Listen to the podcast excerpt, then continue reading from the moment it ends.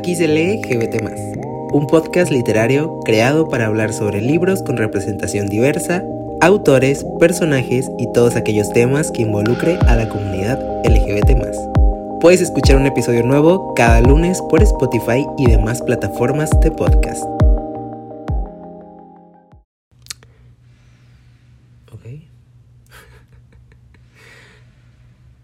Literalmente puse grabar, o sea, le piqué al botón grabar y empezó el mundo a hacer todo el ruido posible.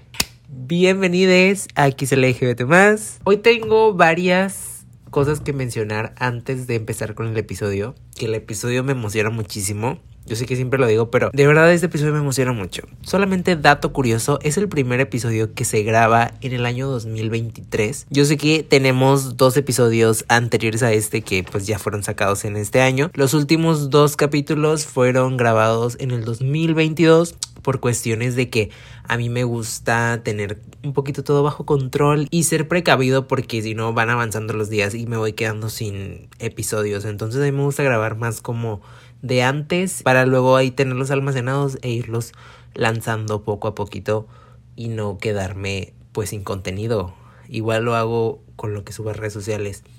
Aunque últimamente no he estado como al 100 en redes, pero pues ahí vamos, ahí vamos agarrándolo otra vez el ritmo, el rollo, la onda. Y güey, traigo como una pequeña rasquiña en mis brazos. No sé de dónde me picaron hormigas o no sé qué bicho me picó, pero me pican los brazos como cuando me, o sea, ya me han picado hormigas antes, entonces por eso intuyo que son de hormigas. De hecho, hace, pues, ¿cuándo será? Hace unas semanas se me, perdón, voy a tomar agua. Se me, importante tomar agua siempre. Siempre tomen agüita. Se me... ¿Qué estaba diciendo? Ah, sí tenía en una mochila unos dulces y yo no soy de comer dulces, la verdad, a mí no, o sea, no, me gustan las cosas dulces, me gustan tipo como los postres, galletas, helado, todo, o sea, todo eso me encanta, pero como tal de que dulces, ¿no? Como paletas, este, pues dulcecitos, vaya, gomitas y esas cosas como que no, o sea, me, me saturan. Pero tenía dulces ahí en una mochila y unos cuantos, no crean que mucho, unos cuantos dulces. Y pues como yo no los comía, o sea, de que, ah, comí una vez y ya, pues ya después ya no volví a comerlo, de que, ah, cuando me acordaba. Entonces, un día que quería abrir los dulces y ver, a ver qué, o sea, se me antojó, estaban hormigados, entonces, pues tenía esos dulces muy cerca de mi cama y mi cama por poco hice mi hormiga también. Entonces, eh, pues tuve que ahí limpiar y me llené de hormigas cuando estaba limpiando esa mochila. Y me picaron en las manos así. Estuvo, feito, la verdad, estuvo feito. Otra cosa que iba a mencionar antes de empezar, hoy fui al banco, bueno, hoy que estoy grabando este episodio, fui al banco y quiero mencionar, quiero pedir una cámara como Lolita Cortés. La gente, por favor, gente adulta, sobre todo porque, o sea, no es la primera vez que voy a un banco, pero pues digamos que hoy lo, lo presencié más. No me ha tocado tanto, pero es que de verdad en el banco va mucha gente que es muy desesperada. Sobre todo gente adulta, o sea, personas no mayores, pero pues ya como digo, personas que supongo que ya tienen mucho tiempo yendo a bancos o yendo a estas instituciones y así, de que saben que te dan un turno y tienes que esperar hasta que tu turno lo marque la pantalla y puedas pasar con ejecutivos o puedas pasar a ventanilla o puedas pasar con una persona que te pueda atender. Pero si no está tu turno, si no te han llamado en la pantalla, pues no es necesario que te pares y que estés preguntando de que cuándo me van a atender y por qué no me atienden. Es como de que pues por favor, espérate, espérate, van en el turno 12, eres el turno 17, espérate. Por favor, hay cuatro personas adelante de ti, José Luis. Bueno, amigos, el día de hoy vamos a hablar sobre uno de mis libros favoritos, no solo del 2022, que por cierto, gran episodio ese, ¿eh? el de todas mis lecturas del 2022. Ay, hija de la fregada, ya vi que anda una hormiga por aquí. Estoy invadido de hormigas. Vamos a hablar sobre Heartstopper, pero no vamos a hablar sobre Nick ni Charlie ni tampoco Nick y Charlie. Vamos a hablar sobre una personaje que probablemente se ha hablado muy poco sobre ella, pero yo desde que leí los tomos, debo decir que me encantó, adoré este personaje. Me encantaría que tuviera muchísimo más reconocimiento y que se hablara más de ella, porque siento que, no sé, sanó una parte de mi infancia cuando vi estas escenas de ella. Les estoy hablando sobre la señorita Singh o señorita Sain, no sé cómo se pronuncie, pero es la profesora, la entrenadora, maestra de educación física, pues de la escuela, de los chicos. Es la entrenadora del equipo de rugby y hay una parte en donde, a ver, aquí tengo los libros. Eh, en Heartstopper 1, a ver, es que les puse unas tijeras para que no se me perdiera la hoja. en Heartstopper 1, o sea, en el primer tomo, hay una hay un momento en el que bueno, Nick y Charlie ya empiezan como a sentir cositas el uno por el otro. Los chicos que van en el equipo de rugby empiezan como a cuchichear, me encanta esa palabra, empiezan a cuchichear sobre ellos diciendo como de que mm, a Nick le está gustando Charlie, de que mm, todos lo estamos pensando, de que será que Nick es gay, pero Charlie no sé qué, o sea, empiezan a hablar. Entonces la señorita sí, o sea, la maestra de educación física, les dice lo siguiente. No puedes saber si alguien es gay o no por su aspecto. Y gay o heterosexual no son las únicas dos opciones. Además, es muy grosero especular sobre la sexualidad de las personas. Yo la amo, la amo, la adoro. Me encantaría que todos los docentes tuvieran ese mensaje y lo hicieran saber a sus alumnos porque muchas veces pasa en las escuelas, sobre todo como que no sé, en la primaria, secundaria, siento que es donde más pasa este tipo de situaciones un poquito nefastas sobre tu sexualidad. Y qué diferente sería que hubieran maestros como la maestra de educación física en Heartstopper que les hace saber a los demás que está mal hablar sobre la sexualidad de una persona que no es tu asunto y no debes de por qué estar hablando de ello a menos que esa persona quiera hablarlo contigo. Y güey, es muy violento que exista esto. ¿Por qué? Porque se cae en lo mismo, ¿no? De que en los estereotipos o se empiezan a, ver este tipo de bromas y cosas así de que, ay, ¿quién será el hombre? ¿Quién será la mujer? ¿Quién es pasivo? ¿Quién es activo? Güey, te vale madre el rol de la persona. Y aparte, ¿por qué debería de haber un rol? Son dos hombres y punto. No hay un hombre y una mujer. Son dos mujeres. No es un hombre ni ninguna mujer. No se deben de por qué hacer ese tipo de comentarios. Porque al momento de que tú, hombre heterosexual, cisgénero, tienes una pareja, una novia, no te están cuestionando ni hablando de ti ese tipo de cosas. A lo mejor hablan de tu relación a tus espaldas como Muchas personas les encanta hablar sobre relaciones ajenas, pero seguramente se enfocan en otras cosas y lo menos que piensan es de que, ay, mira, es una pareja hetero. Jamás en la vida alguien vas a escuchar que dice eso. Pero si fuera una pareja homosexual o una pareja lesbiana, te atacan por doquier. Lo peor es que luego ni te lo dicen. Hablan mal de ti a tus espaldas, lo cual, no sé, te vulnera muchísimo y te hace ver como un objeto de burla también para otras personas y que también otras personas se sientan con la confianza de hablar sobre tu relación, lo cual me parece nefasto, mm, lo digo y lo diré siempre. Y por supuesto, la escuela más importante es la escuela de casa, ahí es donde se aprenden valores, es tu formación más importante que tienes como persona a lo largo de tu vida, pero Sí que es cierto que la escuela también es un factor o algo muy importante también en tu vida que se ve de cuidar y de pulir y sobre todo formar a las personas que asisten a las escuelas. No que sepan, güey, cuánto mide un ángulo mm, abierto a cierta distancia o cuál es el perímetro de esta figura. O sea, no necesitan saber eso, no necesitan saber qué es una mitocondria, no necesitan saber nada de esas cosas. O sea, sí, a lo mejor sí se enfocan en carreras o se especializan en ese tipo de temas, por supuesto, pero yo creo que es más importante que en las escuelas exista esta parte del verdadero respeto, porque a ver si hay clases de ética y valores, formación cívica y ética, como le quieran llamar. Pero, güey, muchas veces estas clases son clases malamente se escucha, pero clases relleno que no te aportan nada, que nada más te dan el libro de texto y que nada más es como de que, ay, lean y subrayan ahí lo más importante. O de que, ay, lean y háganme un trabajito ahí, lo que sea que se les ocurra, un resumen, unos puntos importantes. No sé, lo que se les ocurra. Y ya. Hoy vamos a hacer una dinámica sobre la educación sexual y pues tienen que traer un huevo entre dos personas, un hombre y una mujer, por supuesto, porque pues no existen las parejas este, del mismo sexo, claro, ¿verdad? Por supuesto, no, no existen. Tiene que tener un huevito y tiene que cuidarlo una semana. Y a quien se les quiebre, pues no pueden ser padres, lo siento. Y a quienes no, pues bienvenidos a la vida, pueden experimentar y, y ya, porque, porque cuidar a un huevito es como cuidar a un bebé. Sí, así, así es sencillo, así es sencillo, así es, son las cosas.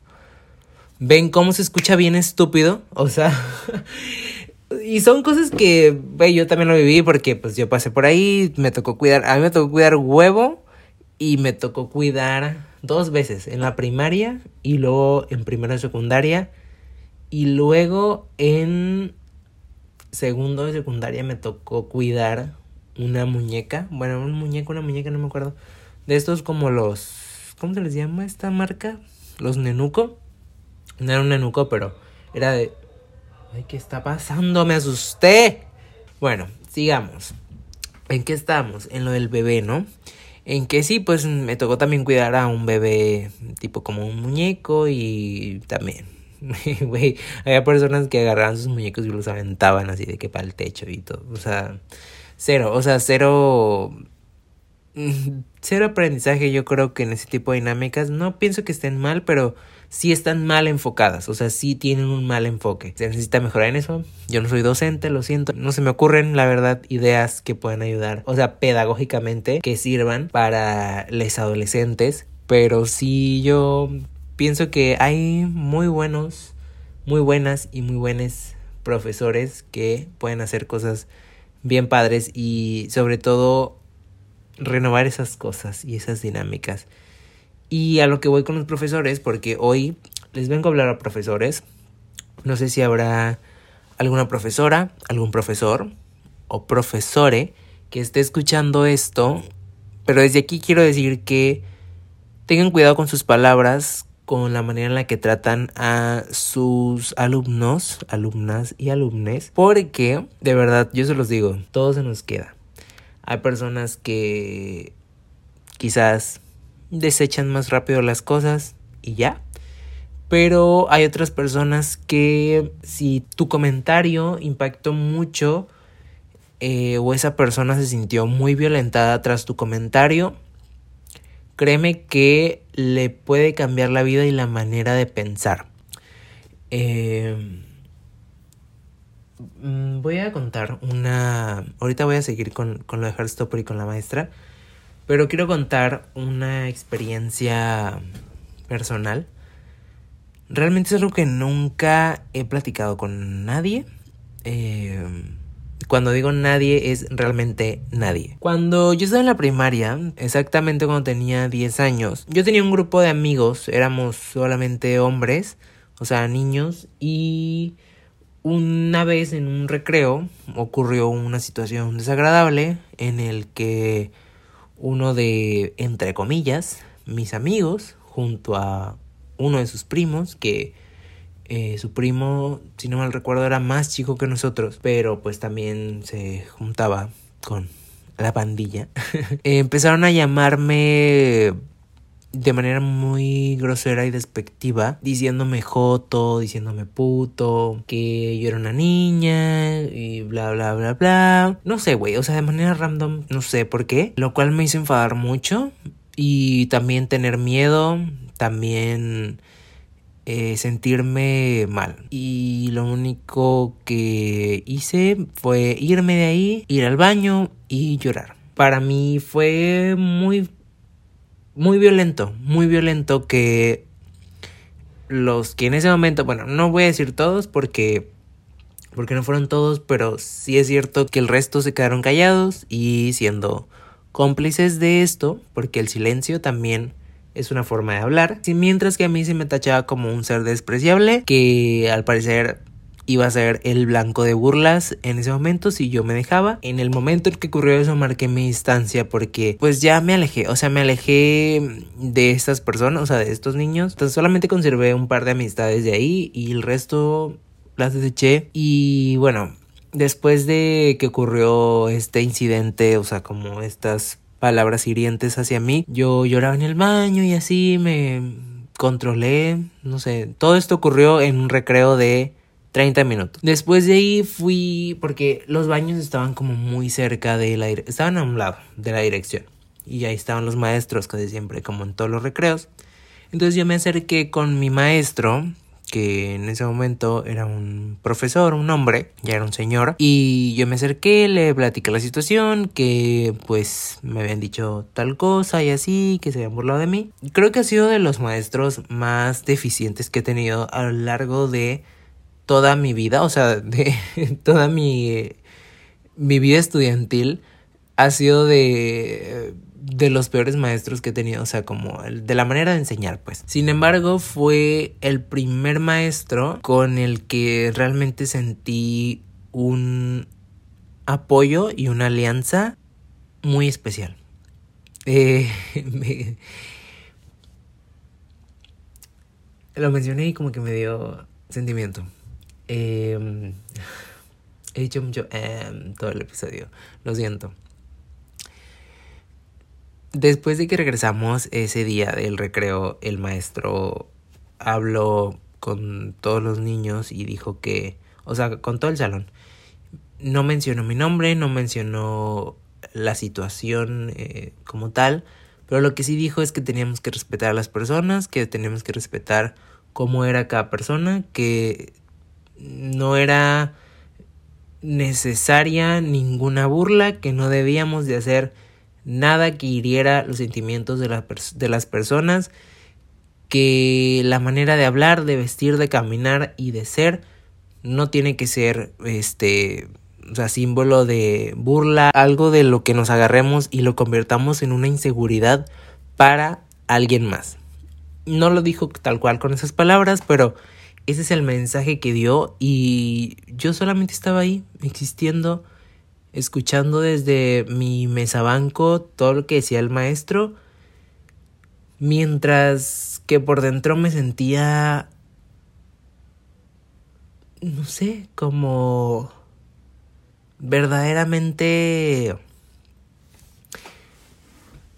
verdaderamente escuchado y y como apoyado, o sea, como un apoyo que en verdad es como de que, güey, realmente me apoyó, o sea, no es como de que, ah, sí, no se peleen niños y ya, sino como que fue un, un mensaje bonito que dio, que obvio Luis de ese momento, pues, no lo digiere como lo digiero actualmente, pero qué bonito, o sea, qué bonito fue que eso que hizo que pues no se debería como de aplaudir y de enaltecer, pero creo que al menos en mis etapas de escuela, o sea, como de niño y así, creo que eran pocos y pocas los docentes que hacían ese tipo de actos en los que realmente prestaban atención como a las situaciones que pasaban, ¿no? En mi momento no era tan sonado, por ejemplo, la palabra del bullying. El bullying empezó a sonar ya como cuando yo iba tipo ya más en secundaria, un poquito más en prepa. Fue cuando ya más empezó a hablar sobre el bullying y, digamos que empezó a nombrar, ¿no? Que al principio era también tomado como burla de que, ay, sí, los niños de ahora todos dicen que les hacen bullying, que no sé qué, no sé cuándo. Güey, o sea, por favor. Pero cuando yo estaba en primaria todavía no era como algo tan en serio, o sea, como que no se tomaba tan en serio a menos de que hubiera golpes de por medio. Si hay violencia física, entonces sí presto atención, pero si solamente son cosas verbales o algún comentario y tal, lo dejo ir y, ya, pórtense bien y punto, ¿no? A lo que voy con toda esta historia es que el mensaje que dio mi maestro en ese momento, como digo, nunca dio mi nombre ni nunca dijo eh, como tal la situación que pasó, me ayudó, güey, y me hizo sentir bien yo sé que hay personas que, que utilizan estas palabras como entre amigues de la comunidad y así, Pero a mí nunca me han gustado, o sea, no sé, a día de hoy no me siguen gustando, no sé cómo que llamar joto a alguien o llamar puto a alguien, es como, no sé, yo siento que sí tendría que tener como mucha confianza y como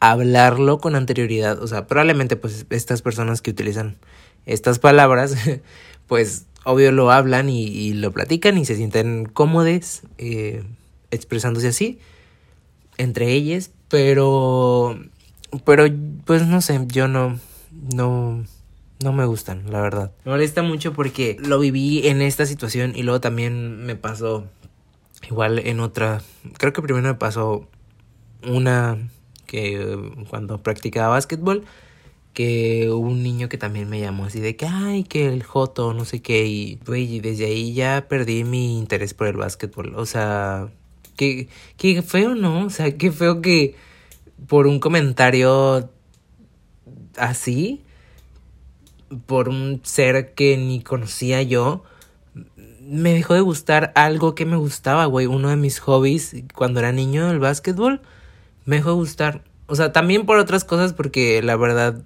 eh, no sé, ya no...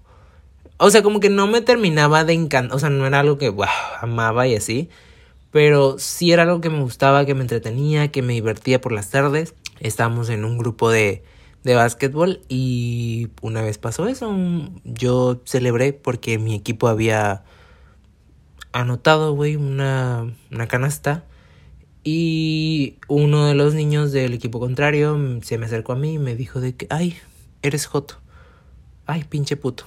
Y yo me quedé así, güey, parado en mitad de la, de la cancha, de que en shock y de que, güey, ¿qué es esto? O sea, jamás alguien me había llamado así. No sé, no entendía, me empecé a cuestionar como muchas cosas.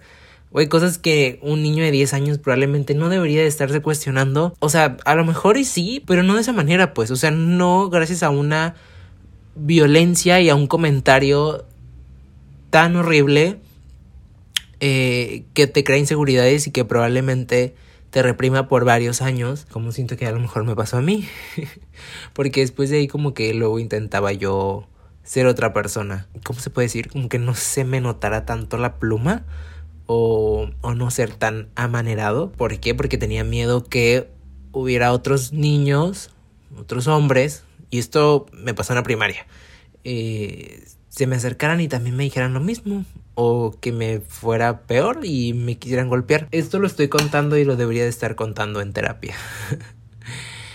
pero, pero sí, eh, me pasó, me pasó y gracias a la vida nunca he pasado por una situación de violencia física hasta el momento y espero jamás, jamás, jamás pasarla. Por lo que hice también este episodio es porque cuando yo leí Heartstopper, la entrenadora de, pues de ellos, me gustó, me gustó ese mensaje y dije qué diferente sería que todos los docentes fueran así y todos llevaran ese mensaje a las escuelas de que existen niños, eh, o sea, no solamente niños, sino como personas eh, homosexuales, existen mujeres lesbianas, personas bisexuales, o sea, no desde una forma como de activismo, pero sí como una forma de, así como les enseñamos que 2 más 2 es 4, o así como les enseñamos a leer, a escribir, también tiene un grado de importancia enseñarles que el mundo no es binario y que existe un gran espectro de orientaciones e identidades que hacen diversa a la comunidad, porque recordemos que la heterosexualidad también forma parte de la diversidad. Es otra orientación más así como la pansexualidad, por ejemplo. Y yo entiendo que se tienen que regir bajo un libro o sí, mencionar lo que viene en los libros de texto de por parte de la Secretaría de Educación Pública, pero creo que no todo está en los libros. Hay cosas que como dicen superan la ficción, superan lo que dice un papelito y que también son importantes de hablar y de conocer y sobre todo de explicar y de escuchar. Creo que eso es lo más importante con lo que me quedo y con lo que me he quedado estos últimos años, la importancia de escuchar las vivencias en este caso que estamos hablando sobre las personas LGBT más, qué importante es salirnos como de nuestra burbuja, pertenezcamos o no pertenezcamos a la comunidad, pero darnos cuenta que no todos los hombres gay viven de la misma manera. Al igual que no todas las mujeres trans pasaron por lo mismo. O que por ejemplo la sexualidad sí existe y que hay personas que se identifican bajo el espectro asexual. Y también hay personas no binarias que quizás no les gusta que les llamen por el pronombre neutro. Sin embargo, se consideran personas no binarias. Y está bien, es todo muy diverso y todo demasiado rico, vaya, de información y de cosas que yo creo que es a veces complicado de digerir, pero todo tiene muchos matices y lo importante no es saberlo todo, sino tener intención de aprenderlo. Y una manera yo creo de apoyar a tus alumnos, en este caso que estoy hablando de profesores, es brindarles tu apoyo incondicional en cualquier momento y no solamente estar bajo una figura de profesor y alumno, sino como de, oye, realmente podemos ser amigues y contarme tus cosas que quizás en su casa o con su familia o con nadie se siente seguro, segura, segure hablarlo. Qué bonito que tú seas una de sus personas seguras y de sus espacios en los que realmente puede ser él, ella o ella misma. Retomando lo de Heartstopper en el tomo 3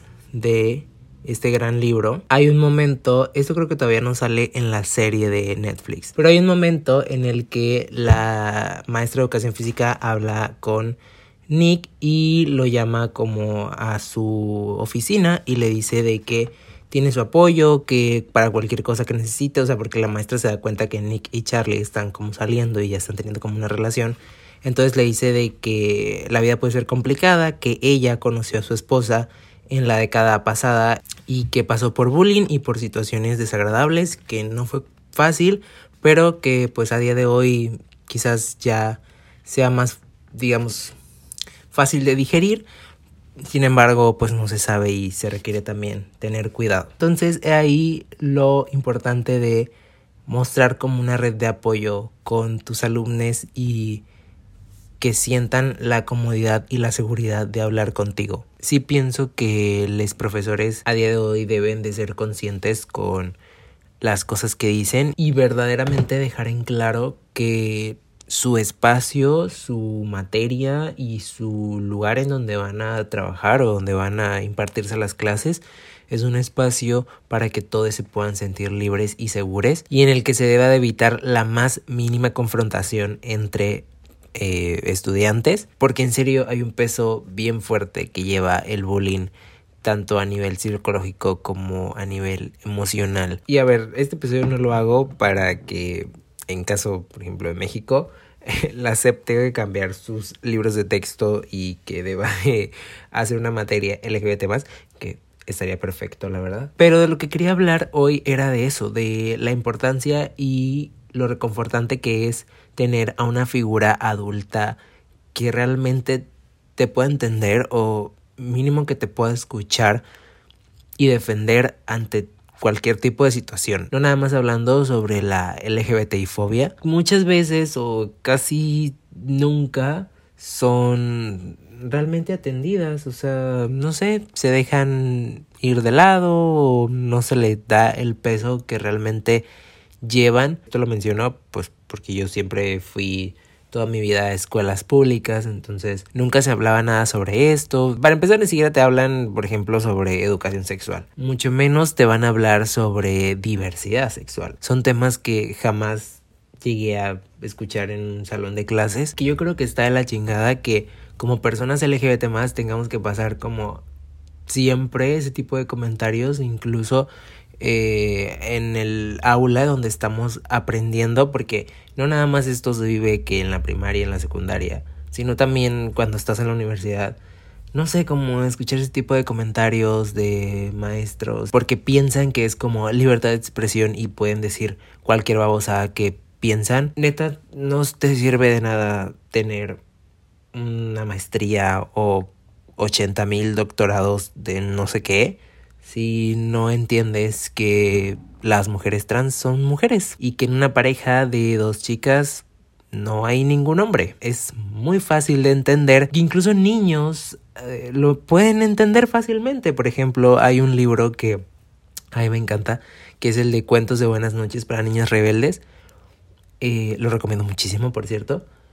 Ese libro, bueno, hay diferentes como ediciones. Yo tengo dos, una que es, eh, digamos, como la primera edición y otra que sacaron hace poco, que es de 100 eh, mexicanas. Y en ese libro son 100 historias de diferentes mujeres, como de cualquier ámbito, ¿no? Hay raperas, escritoras, actrices, eh, jugadoras de algún deporte, etc. Y por ejemplo, en el libro de la primera edición hay una historia de una niña que es una alumna de primaria, se llama Koi Matis. Yo jamás había escuchado sobre ella hasta que la encontré en el libro. Y ese libro lo compré para leerlo con mis sobrinas.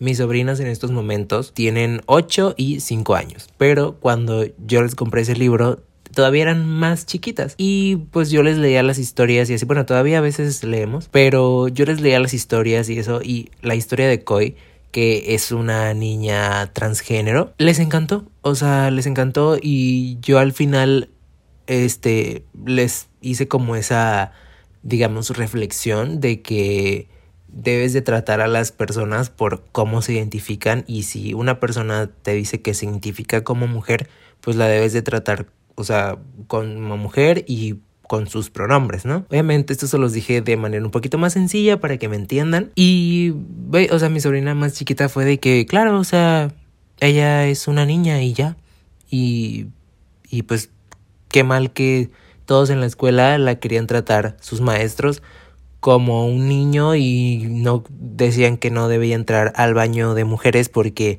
ella no era una mujer hasta que fueron con una jueza y la jueza dijo, era una jueza, un juez, no me acuerdo, eh, dijo que pues como que se levantó un acta o algo así y al final se solucionó ese problema. Koi era muy feliz en la escuela, le encantaba jugar y todo y al final hicieron como una fiesta con un vestido rosa y zapatillas rosas y todo brillante y no sé, muy bonito. Entonces fue como de que para mis sobrinas no les causó como ningún... O sea, yo en el momento en el que pasó esto, como que me impacté de cierta manera porque pues dije a lo mejor les puede hacer un poco de ruido, ¿no? Como este tipo de historia, pero dije creo que es necesario que ellas, por ejemplo, que están iniciando como en su vida y se están empezando a formar, pues güey, o sea, sepan que el mundo es muy diverso y que no nada más es un hombre y una mujer y que solamente es azul y rosa y ya. Me gusta que las nuevas generaciones puedan tener historias, libros, eh, películas, series, eh, incluso también como figuras públicas como youtubers, este, influencers y demás que pues es el contenido que se mueve más pues ahorita para las nuevas generaciones y que tengan representación LGBT más, ¿no? Que o sea que no no porque tú consumas a una persona que le gusten personas de su mismo sexo, por ejemplo, quiere decir que a ti te tienen que gustar también. O sea, es simplemente, güey, es, son personas, o sea, y punto. No tienes por qué hacer distinción. Pero lo que voy es que sí me parece necesario como normalizar eso de que, pues, no tenemos que explicar nada, o sea, como que sí, obviamente educar, pero no como que explicar así de que mira, pues es que no, o sea, es como de es normal. O sea, hay parejas de dos hombres, hay parejas de dos mujeres, hay parejas de hombre y mujer. Y pues también hay parejas que salen de la monogamia. Y también está bien. O sea, no pasa ningún problema. Así que bueno, hoy venía yo a hablar sobre la entrenadora de Heartstopper. Y terminé hablando de muchísimas cosas más. Pero eso es lo que me gusta de grabar podcast, ¿no? Como de que puedo excavarle un poquito y no nada más quedarme como con la superficie de arriba. Entonces no sé, todo tiene muchos matices, como dije hace ratito, y me encanta por eso grabar este tipo de cositas. Así que, querides maestres, maestras, maestros, sepan que no deben ser activistas LGBT pero sí tienen una responsabilidad de educar a sus pupilos, me encanta, educar a sus alumnos, no nada más con su materia, sino también con la asignatura más importante que es el respeto y el bien social. Porque creo que está de más y es cero necesario comentarios que inicien con Ay, lo que voy a decir probablemente vaya a ofender a las señoritas de esta clase. Señor, usted sabe que está siendo misógino y machista con su comentario, así que cállese el hocico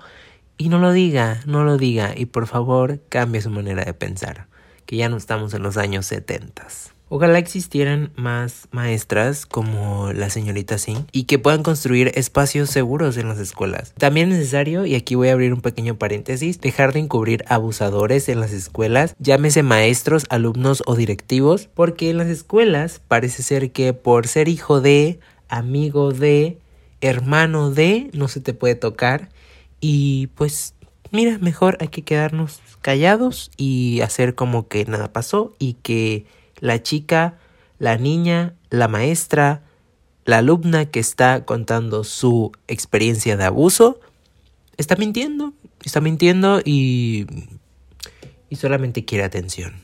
No, señores, hay muchos tipos de abusos que pasan en las escuelas y que yo creo que ya fue suficiente y jamás debió de haber ocurrido. Pero lo bueno es que las generaciones actuales y las que vienen en camino posiblemente vamos a hacer un gran cambio en todo el sistema. Y bueno, mixes, después de estar aquí hablando un buen ratillo, la verdad es que, ver, los episodios casi siempre terminan como esos de 20 minutos y así. Para mí esto es muchísimo más de una hora, pero hay muchas partes que corto porque hay como muchas respiraciones o silencios incómodos en los que me trabo y prefiero mejor callarme y esperar a que mi lengua se destrabe. Entonces para mí cuando termino un episodio es de que, uy, hablé muchísimo y luego lo edito y digo, ay, ridículo, ni hablaste casi, fueron 20 minutos. O sea, ¿Qué viene siendo eso? Como un... Ni un episodio, de la serie, de series de Netflix o algo así. Entonces, este... Pues ahí no sé, no sé, ay güey, perdón, no sé si les gustan más los episodios más largos, más cortos, eh, háganmelo saber si gustan por algún mensajillo por ahí. Les recuerdo que en la descripción hay siempre links y cositas y todo lo que menciono a veces, libros y demás, los dejo ahí en la descripción, iba a decir en mi en la descripción. Y también voy a dejar, eh, como siempre, el libro recomendado del día de hoy, bueno, de este episodio, que es eh, el libro de Invisible de Eloy Moreno. Un librazo que hoy estuvimos hablando mucho sobre las escuelas, sobre maestros, sobre todo eso. Y yo creo que Invisible de Eloy Moreno es un libro que 100% debe, debe de ser una lectura obligatoria en cualquier escuela. Se habla el tema del bullying y tenemos a un protagonista muy tierno que le encanta la fantasía. No sé, a mí me encantó, me hizo llorar muchas veces. Es un maravilloso libro, lo recomiendo muchísimo. Y en la descripción te dejo el link por si lo quieres ir a conseguir. Eh, te lo dejo ahí para que, que, lo, que lo veas, para que lo washes. Eh, ¿Qué más? ¿Qué más se dice al final? Ya no me acuerdo. Ah, pues las redes sociales, redes sociales, TikTok, Instagram, arroba XLGBT. Y yo estoy como Luis Careaje, ya ni me acuerdo cómo me llamo. Luis Careaje en Instagram y en TikTok y en Twitter y en Goodreads y en todo. En todo estoy así, la verdad. La verdad. ¿Para qué igualmente? En todo estoy así. Gracias por escuchar este episodio. Fue muy bonito. O sea, me gustó. Me gustó hablar sobre esto. No soy experto en estos temas. Pero basado en lo que sé, en lo que he aprendido, en también mis experiencias. Pues me gusta aportar mi granito de arena. También combinarlo un poquito como con los libros. Yo sé que a veces casi no hablo tanto de libros y me voy más como hacia el tema. Pero siempre terminó uniéndolos de alguna u otra manera. Porque ese es el sentido del por qué existe este podcast. Muchísimas gracias por estar aquí y te recuerdo que nos escuchamos cada lunes en este espacio libre y seguro para todos para hablar sobre libros porque aquí se lee GT más. Bye.